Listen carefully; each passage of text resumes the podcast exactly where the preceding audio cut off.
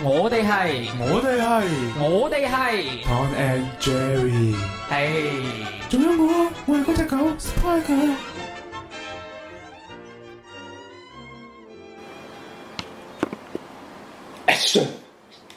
Hello，大家好，歡迎收聽我哋嘅，齋齋齋齋托電台，嗯冇錯嗯我哋係你哋嘅節目主持人 Jerry， ，Hello，我係阿 Tom。冇錯啦，湯終於翻嚟啦，其實好似即係好似都唔係好耐冇見啫嘛，但係好似好似隔咗好耐，即係時間好一似個好快兩期節目咯，兩期節目咯，因為上兩期節目就係、唉唔講上期節目嘅嘢啦， 就講翻我哋今今期節目嘅嘢啦。今期節目咧，我哋就嚟一個非常之有時效性嘅節目。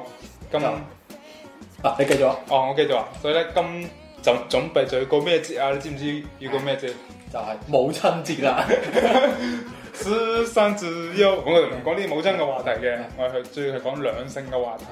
咁大家都知道啦嚇。我哋呢個時候更新節目咧，就係好明顯就係講一個我哋男人都唔係咁中意嘅五二零，冇錯，呢、個主題就叫做滾蛋吧五二零，可以抄即講成抄單。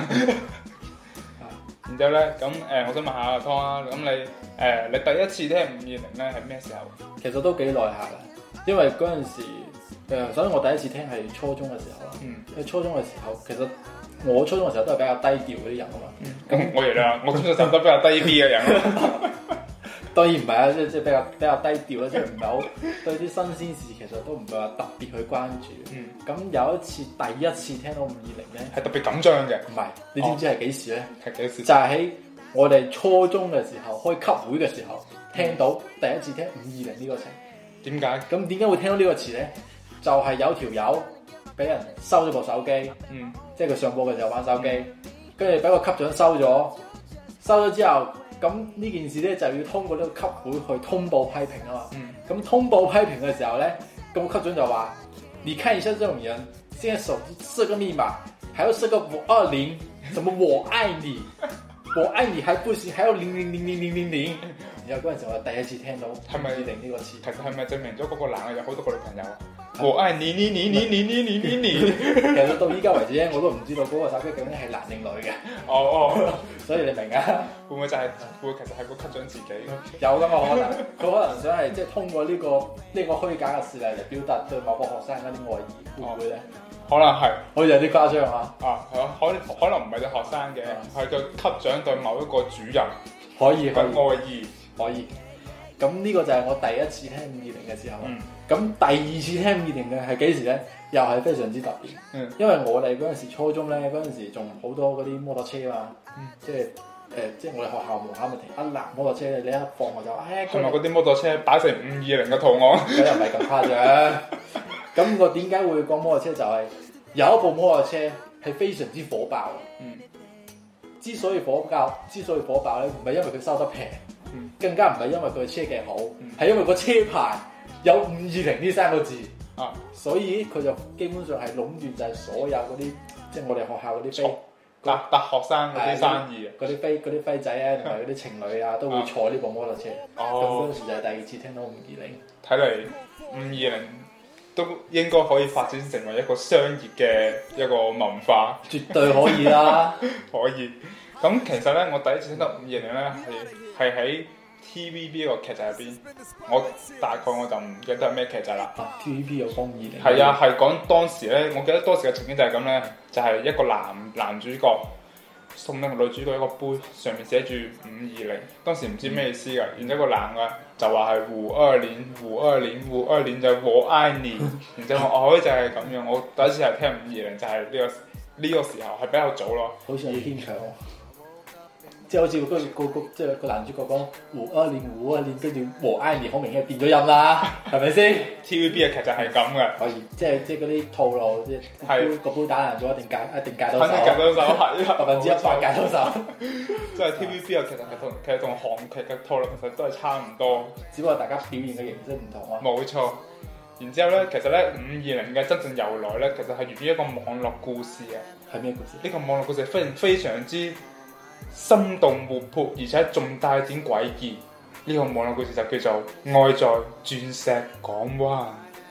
哦，未聽過，哦，多謝你。唔好意思，我冷場。然之後咧，呢呢、個故事係關於水同埋魚嘅愛情故事嚟嘅。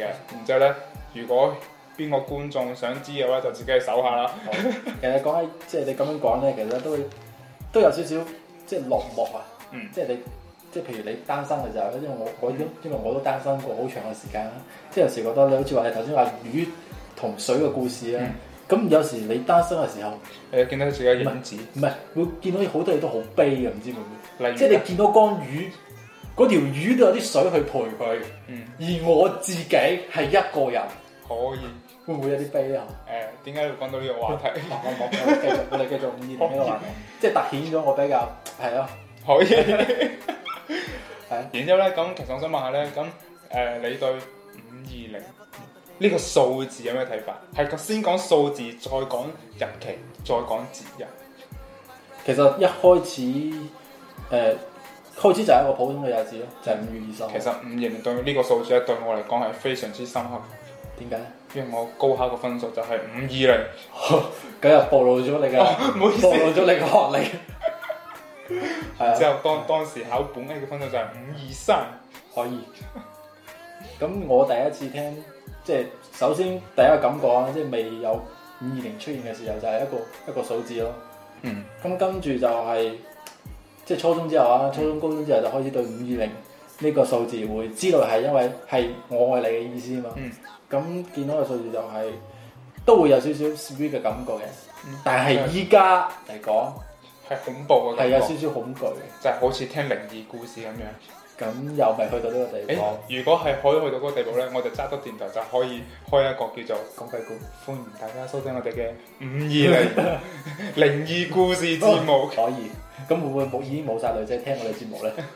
可能要單身嘅聽下咯。咁所以咧，咁我到依家即係依家誒拍拖啦，拍拖之後，其實聽到五二零係有少少誒、呃有少少恐懼，因為你知啦，五五二零肯定五月，咁五月節日又特別多，係咯，咁乜例如咧母親母節親啊，節啊，係啊，咁係啊勞動節啊，勞動節又出去玩啊，端午節啊，係又要買粽食 啊，咁去到六月份之後又差唔多，父親節又啊係咯，又父親節㗎。兒童節啊，係啊，兒童節同五二零基本上係同一個概念啊，發 覺。我發覺唔知係即係從幾時開始咧，所有嘅女仔都會變成一個兒童，啊要過六一兒童節誒嘅。你可以試一下喺五月三十一號嗰一晚，令到佢成為一個大人。可以喎，突然間有啲啊 get 唔到，唉，我覺得比較神啲嘅。咁然之後，咁你對呢個節日非常之恐懼啦。其實咧，我當時真係又唔可以非常之恐懼嘅，即係就即係啲冇啲即係恐即係懼冇錢嘅就係恐懼啦。哦，其實咧，我喺度諗，如果點解咁其實咧嗱，五二零呢個節日啦，喺中國係有有有啲恐懼嘅，不不過好過喺美國，點解？因為美國你就俾五百二十蚊美 金，係啊，中國就係五百二十蚊人民幣咁我下次即係下年二零咧，去日本我過，可以睇去日本，或者越南。或者越南。 我話呢個提議非常之好，即可以係可以奉獻各位即係男性嘅朋友可以參考下。仲想去日本買一下 A V 嘅正版碟，可以，係咪先？但係啲女仔去到日本都會係咯大手好科，哦，咁點算咧？咁就要去越南啦。好似得不償失啊！咁就睇嚟只能去越南。咁樣嘅話，其實我自己對五二零呢個節日咧係非常之不解嘅，因為咧其實唔知係邊條茂利話五二零就係我愛你，嗯你你安排應該安排喺更加前嗰啲月，嗯例如一月、二月，跟住只係俾一百或者兩百蚊啊嘛，嗯你 五二零就要俾五百蚊，可以，但係咧呢、個五二零點 咧解仲諗到嘅咧？仲係非常之幸運嘅，因為咧佢冇去到十月，十月就要俾成千蚊。 呢個有有啲道理。 係咪咧？然之後咧，然之後咧當時我哋係咁諗嘅，但係咧當時我都覺得啊都 OK 啊，有啲欣慰啦，都係頂多都係百幾蚊，即係五百蚊即左右啦，即係中間啦，即係係咯中間，即係唔會話去得太好。係咯。但係唔知從幾時開始一定茂利，五二零後邊再加個一三一四， 好彩唔係連埋一齊嘅，係啊。如果連埋一齊嗰個就係天文數字啊！然之後就仲不過做一啲安，做一啲欣慰嘅就係咧，好彩一年只有十二個月，我哋唔使過一三一四呢個嘢。 但好似係 喎，即係即係可能如果真係有一生一世咧，可能真係要。一三一四啊即係五二零又俾咗，跟住一三一四又俾咗，係咯。咁其其實實係呢，其實即係會唔會當時有人諗，即係五二零咁一三一四咁，如果係夾埋一齊，咁會唔會真係即係會真係有呢啲咁嘅土豪？ 咁就一定要去越南啦。真係要去越南嗰陣時啊！然之後咧，所以咧，我對五二零呢個數字咧係既愛又恨啊。咁樣嘅話咧，誒、你知唔知道世界唔係世界各地，係我哋中國各個地區嘅人民人民咧係點樣過五二零嘅方法？其即實係你知道啊嘅有邊啲？咁，我覺得咧，即係誒、呃地區其實有睇邊啲地方咯。咁你好似嗰啲誒中央貿易區啊、可以珠三角啊呢啲地方，可以咁可能會對五二零會更加睇重啲。即係例如要送花啊、咁食飯啊、行街睇戲啊、送禮物啊呢啲咯。送車啊，送樓啊，又送黃金啊、鑽石啊呢啲咯，係咯。咁如果係啲比較誒、呃偏遠啲嘅山區啦，即係落後啲地區，可可能人哋甚至係冇呢種概念喺度。嗯，咁嗯，一般嘅情況都係我講嘅種行街睇戲食飯啊呢啲咯，即係我印象當中啊。嗯咁我唔知你有冇經歷過啲比較係咯特別啲難忘即係啲嘅日子，我知即係道我啊只係嘅難忘係使錢嗰種難忘。哦，可以， 即係我知道嘅，就我唔先，我我先唔講我自己嗯先啦，我先講其他人先啦。咁樣我知道嘅話咧，就係誒喺五二零各個地區嘅人咧係有，即係我覺得我自己總結咗有四種特別特別奇葩，而且特別搞笑嘅方式嘅，但係都係非常之難忘。就第一種咧就係、誒、將自己出租，即去係過五二可以喎、即係呢個又係一個商機嚟零喎。係啊有一個商機，即係即係繼摩托車之後又係一個賺錢嘅機會。即係唔單止唔使使錢。仲可仲以有賺仲錢，有收入，係。其實我都可以試下喎， 下星期六。可以然之後咧就誒，呃咁、如果你遇到呢啲出租自己嘅，你會唔會想去試下，即係去租佢翻嚟？誒、其實真係冇試過，唔係好想試即下，係即係人一世即係物人一大世，，即係你咁講有好似好似有啲道理，即係可能你應該要試下咯。就好似但係但係你未講之前，我真係冇呢種概念。就好似火包咁樣，哦，可以 可以，就好似約火包啊咁樣。咁誒、呃希望都可以試下咁啊！即係但係對我嚟講咧，因為即係點講，我畢竟係即係有拍拖啊，畢竟拍拖咁嗯咁咁耐啦。嗯，咁其實我對呢啲概念已經開始慢慢咁開始淡化，咁如果冇拍拖咧，誒、可以可以考慮下嘅，哦可以， 放心呢一期節目係唔會剪嘅。係啊，咁誒，咁第二個咧就係、誒一個四十八歲嘅丈夫，因為同佢太太結婚嗯咗都好耐啦，之後咧就人生第一次送花俾佢嗰個四十八歲嘅大媽，嗯就係佢老婆嗯。之後咧佢老婆太激動，報名喺度吸，報名佢就吸斷咗兩條肋骨， 可以。係點解會咁咧？因為佢冇收過花啊係嘛。咪太激動？係就係太激動，會唔會攞住扎花即係即係跳廣場舞嘅時候啊？我老公送㗎，我睇下你睇下然之咁，後就扭斷咗兩條肋骨。跟住笑學太開心嘅時候咁樣搏搏，係啦，就係係啦啦。然之後咧就第三個咧就係咧一個係比較比較感動嘅，就係、一個八十四歲嘅老人咧，一個老公公就包咗成棟大廈，同佢一個八十三歲嘅老婆結咗婚六十七年，第一次行婚禮。其實呢個如果即係好似你咁講，呢個老公公嘅嘅啊呃即係嗰啲財產啊，都應該退休金都應該幾多下啦，係， 係冇錯即係包喺一棟大廈，你會講笑啊？係咯，然之後咧，因為佢哋結咗婚已經六已經係六十七年啦，之後咧就冇行過婚禮，冇着過婚紗，冇着過西裝，就平平淡淡咁過日子。嗯，所以咧，佢嗰、個佢嘅八十四歲嘅誒、呃丈夫咧，就想趁五二零嘅呢個機會，呢、個日子就包咗成棟大廈去同佢嘅老伴示愛，所以就係咁嘅其實我覺得老一輩咧，即係呢啲佢哋嘅感情會更加。簡單。更加簡單，更加可貴。即係好似你頭先所講嘅一個八行街睇嘢食飯，誒呢啲其實對佢嚟講都已經係非常之心穎嘅，我覺得哦。但係好似如果你講到，即係你頭先講啊啦，即係一個八十幾歲嘅婆誒誒、呃伯伯嗯送，即係做製造啲浪漫俾阿婆婆咧，咁好多人見到甚至會係咯淚流披面嘅會。可以。然之後咧就第四點咧，亦都係最搞笑一點嘅。呢、個咧係我哋專門誒、呃去睇過好多資料，採訪過咗好多個小學生，問佢哋點樣過五二零。之後咧，嗰啲小學生大多數都都同我講咗一句，令我對佢另眼相看，就係話。我會對我會跟我喜歡的人一起打玩着嘟嘟，哎所以，誒係咯，呢啲小學生即係太過太過 in 啊，覺得。因為我哋嗰陣小學生都係即即遇到咩節日都係送支酸奶，係咯，跟住買包媽咪咪咪係買包咪咪，買包媽咪面，俾自己中意嘅人就已經覺得好幸福啦。係即係覺得自自己俾到佢啲好幸福係。啊，咁中秋節我哋都攞個燈籠去公園㗎啦嘛。誒誒，哎咁你以前小學嘅時候，你有冇中意嘅人？誒、有好感，啊即係即係唔可以話中意啊，即係好中意，即係就誒、譬如落課嘅時候有同佢傾偈啊，嗰個係男定女？啊肯定係女啦，啊，肯定係女。即係咁講肯定係女啦，啊咁又唔可以話中意啊咯，但係又冇同佢一想同佢一齊嘅慾望，但係有少少 feel 咁咯，啊可以。即係保持呢種狀態其實我小學嘅時候咧都有中意嘅人，但係我中意嘅係難啊，唔係唔係，但係 我中意嘅係我個班主任。可以嗰陣時我我仲記得我班主任着得非常之暴露。我我印象中仲記得嗰陣時小學嘅小學嘅我嗯，做老師嘅佢，佢嗰條花帶係不一直都係鬆。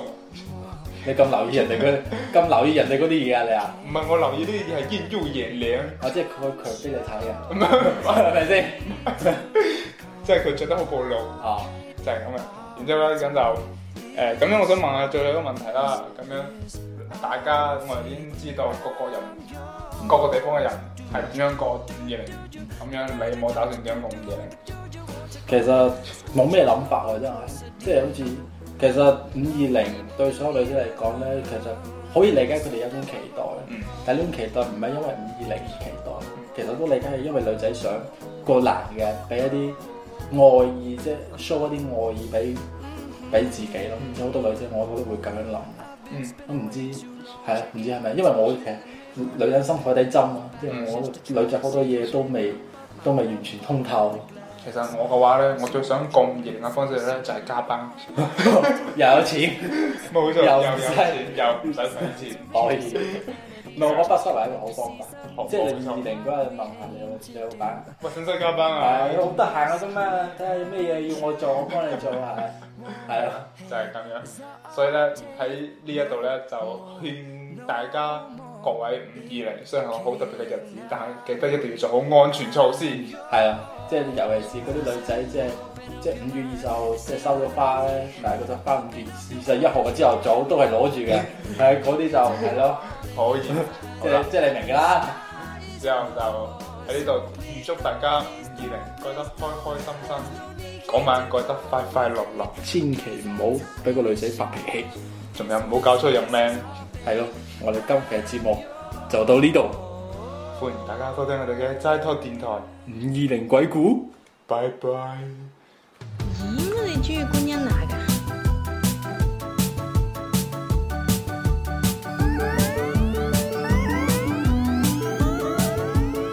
難道你已經不再喜歡我？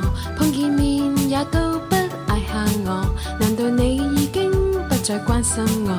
看見亦要直行直過。其實我已經算很喜歡你，對住第二個都冇咁好戲。其實我已經算很欣賞你，看住電視亦會想起你。我就算喜愛觀音娜，都不及愛你的修顏。我就算喜愛何韻詩，她都不及你的法文詩。